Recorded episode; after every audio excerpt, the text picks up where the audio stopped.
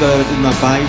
Tico, aqui de San Diego, na Califórnia. Esse é o segundo podcast, na verdade o primeiro foi um projeto piloto, falei um pouco sobre mim. E a gente vai começar então efetivamente o podcast. E enquanto eu aguardava a autorização do iTunes para o podcast entrar no ar, se configurava as eleições aqui nos Estados Unidos. E é disso que a gente vai falar hoje nesse podcast, sobre o processo eleitoral aqui nos Estados Unidos para presidente.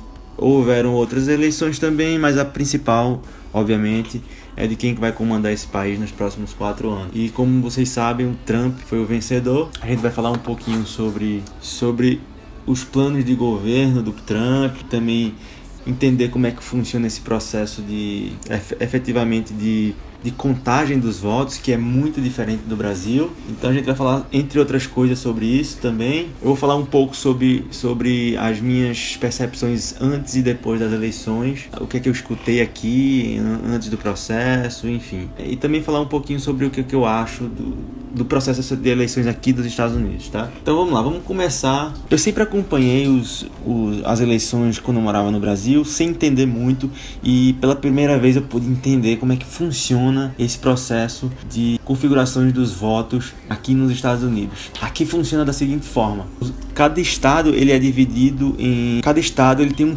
peso para votação de acordo com a quantidade de colégios eleitorais que eles possuem. Então, os colégios eleitorais são representantes no Senado e representantes do, do estado na no governo. No total são 538 colégios eleitorais espalhados pelos 50 estados americanos. Cada estado ele representa com um peso nesse total de votação. Existem estados que são muito importantes para a votação. É, os mais importantes são a Califórnia com 55 colégios eleitorais, o Texas com 38 colégios eleitorais, a Flórida com 29 colégios eleitorais, Nova York com 29 colégios eleitorais. Esses são os quatro principais estados. Desses quatro estados que nós falamos, basicamente dois são conservadores, ou seja, eles têm maior representatividade do Partido Republicano, que são a Flórida e o Texas, e dois são mais liberais, são, são de maioria democrata, que são a Califórnia e Nova York. E de fato foi o que aconteceu nessas eleições. O Trump ganhou na Flórida e no Texas, e a Hillary ganhou na Califórnia e em Nova York. Os outros estados eles têm menor participação, porém a gente observa que existem alguns estados aí que foram muito importantes nessa eleição. Sempre há alguns estados que eles são é, desempate. Na verdade, nessa eleição, o, o Trump ganhou com uma certa folga, porém, a gente observa que a Geórgia com 16, Illinois com 20, Ohio com 18, Pensilvânia com 20, são estados realmente que fizeram a diferença e pesaram pro Trump, já que ele ganhou nesses particularmente. Basicamente, se o, se o candidato ele tem maioria de votos naquele estado, ele ganha todos os números de colégios eleitorais daquele estado. A, a Califórnia foi, foi ganha pela, pela Hillary, ela teve 61% dos votos aqui na Califórnia, ou seja, ela ganhou 55 colégios eleitorais. O Trump ganhou no Texas, ele teve no Texas 53% de voto e ele ganhou 38 colégios eleitorais. Então, basicamente, a soma dos estados que você ganha vai dar a quantidade de votos que você tem. Já que são 538 colégios eleitorais, para ganhar você vai ter que ter 50% mais um. 50% de 538 é 269. Para ganhar, você tem que ter 270 colégios eleitorais. São, são 5 para as 10 da manhã aqui na, em San Diego, no momento que eu estou fazendo essa gravação. Somente três estados não na verdade, quatro estados não fecharam ainda 100% das urnas, que são Arizona, Michigan, Arizona, Michigan, New Hampshire. Na verdade, são esses três: Arizona, Michigan e New Hampshire. Eles não fecharam ainda, porém, o Trump já conseguiu 279, mesmo sem o fechamento desses estados. Então, ele já é considerado presidente dos Estados Unidos, apesar da votação não ter finalizado 100%. Apesar disso, o, o Trump na, no Arizona e no Michigan, ele está liderando com uma certa folga, então mesmo se tivesse alguma, alguma indecisão ainda, é, provavelmente ele iria ganhar. Enfim, então o Trump ele conseguiu a, essa maioria dos estados e se você observar o mapa pintado por estado, a gente vai observar uma grande concentração de, de estados democratas que a Hillary ganhou, principalmente na costa oeste, Califórnia, Oregon, Washington e no extremo norte da costa leste, que vai da Virgínia subindo para a Maine.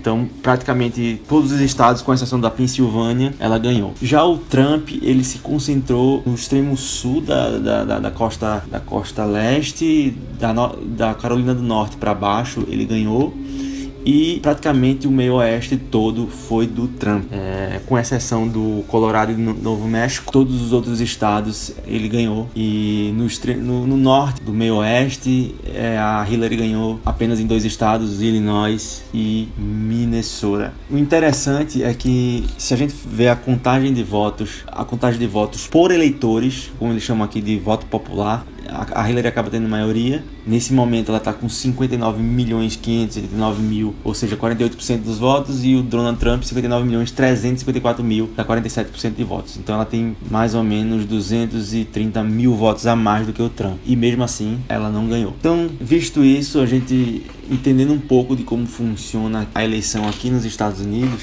a gente vai falar um pouco agora de, da, do que esperar desse governo do Trump. É, as redes sociais explodiram com notícias, com postagens das pessoas falando sobre que o mundo vai acabar e que as que o Trump é um louco. Eu também recebi algumas mensagens nos grupos do WhatsApp e tal.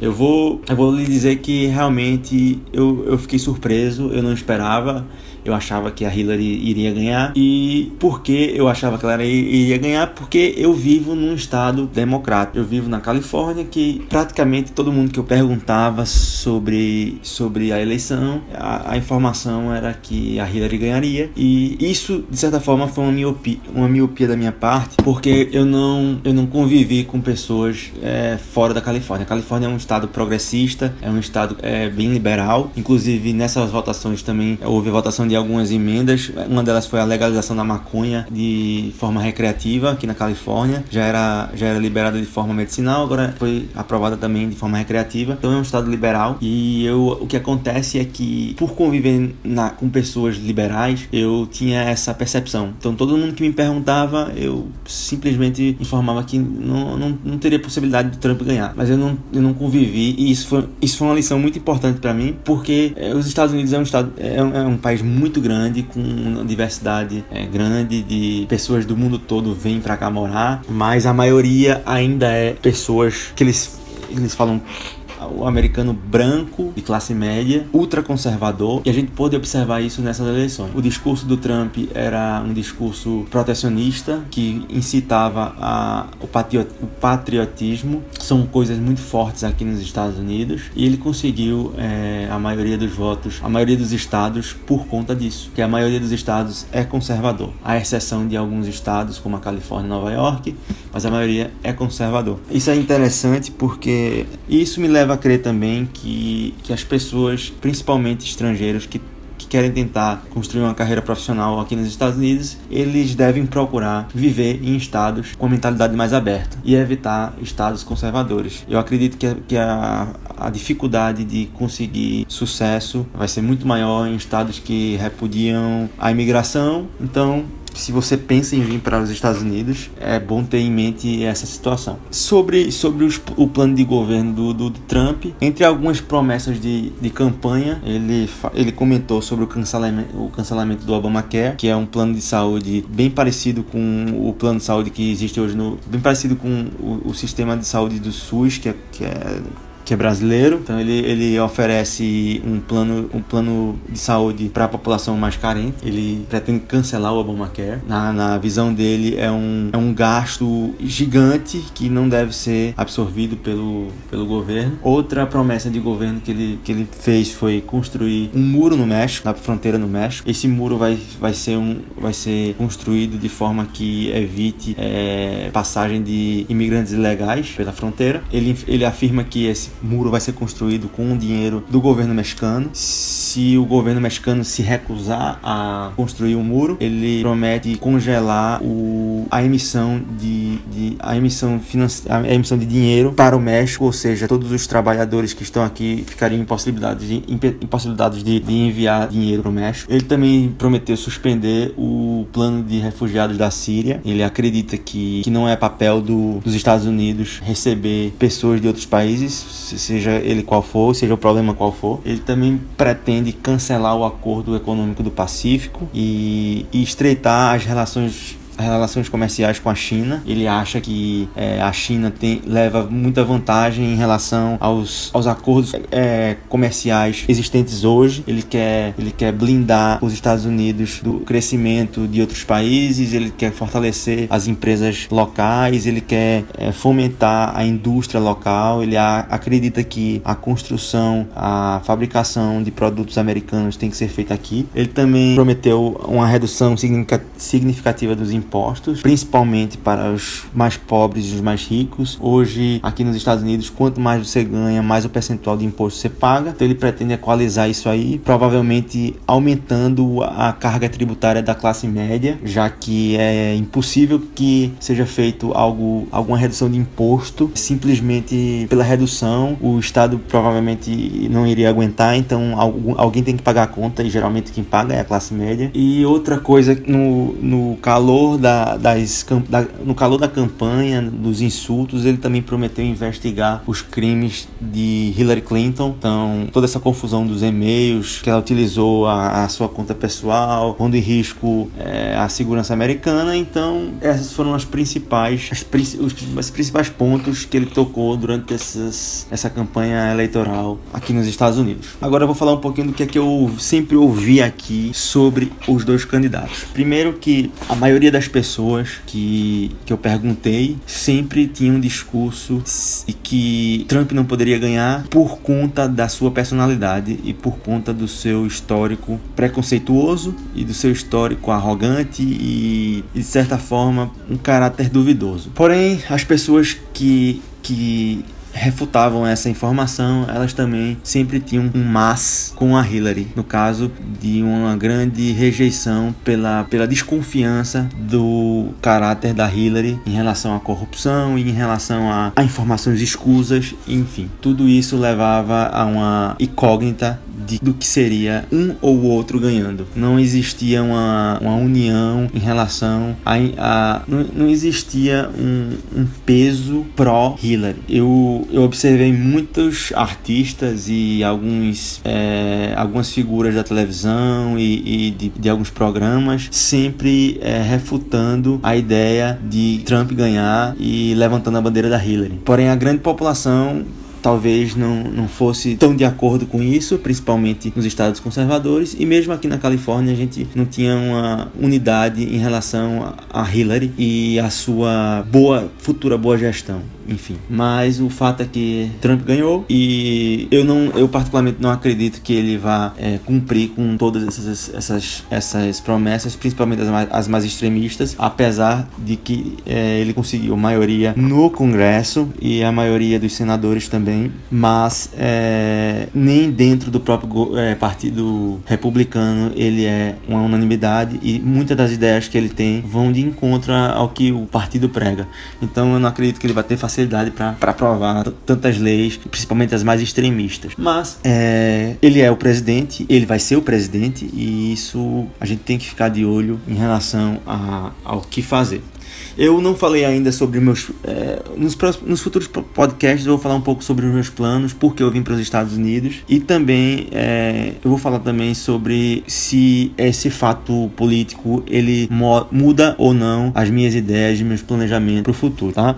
Se você, como eu, tem está aqui nos Estados Unidos ou tem vontade de vir para cá para tentar uma carreira, a gente vai debater mais sobre esse assunto mais para frente. Eu resolvi falar sobre isso, esse assunto das eleições informações porque tá fresco, então eu precisava aproveitar esse, essas informações todas frescas e, e, e trazer algumas informações que eu consegui aprender e colher aqui durante esse processo de eleição e também falar um pouquinho sobre a minha opinião. Enfim, eu queria deixar aqui algum, alguns meios de você se comunicar comigo. Se você tiver, tiver alguma pergunta para me fazer, tá? É, as minhas redes sociais vão estar aqui na descrição, mas você pode me, me contactar pelo Twitter, Tico Moraes, é o arroba IAMIM Tico Moraes, T-I-C-O-M-O-R-A-I-S. Eu tenho um canal no YouTube que eu falo sobre, entre outras coisas, viagens e morar nos Estados Unidos também e muito sobre fotografia. Se você quiser dar uma olhada, é o youtube.com/barra Tico Moraes, igual ao Twitter, arroba, desculpa, barra IAM Tico Moraes, T-I-C-O-M-O-R-A-I-S. É, se você quiser dar uma olhada nas minhas fotografias, o meu Instagram é o IM Tico Moraes. O e-mail para você mandar perguntas, você pode mandar pelo Twitter, mas também por e-mail, é o imticomorais.gmail.com. E é isso. Espero que vocês tenham gostado. É, você pode ajudar o podcast, apesar de ser um podcast iniciante, eu preciso muito do apoio. Então você pode ajudar ele no iTunes dando 5 estrelas, dando as 5 estrelas no iTunes e e também compartilhando com as pessoas que você gosta. Se você, se você quiser dar alguma sugestão, você também pode fazer isso pelos contatos que eu acabei de passar. É isso aí, até o próximo, valeu, um abraço!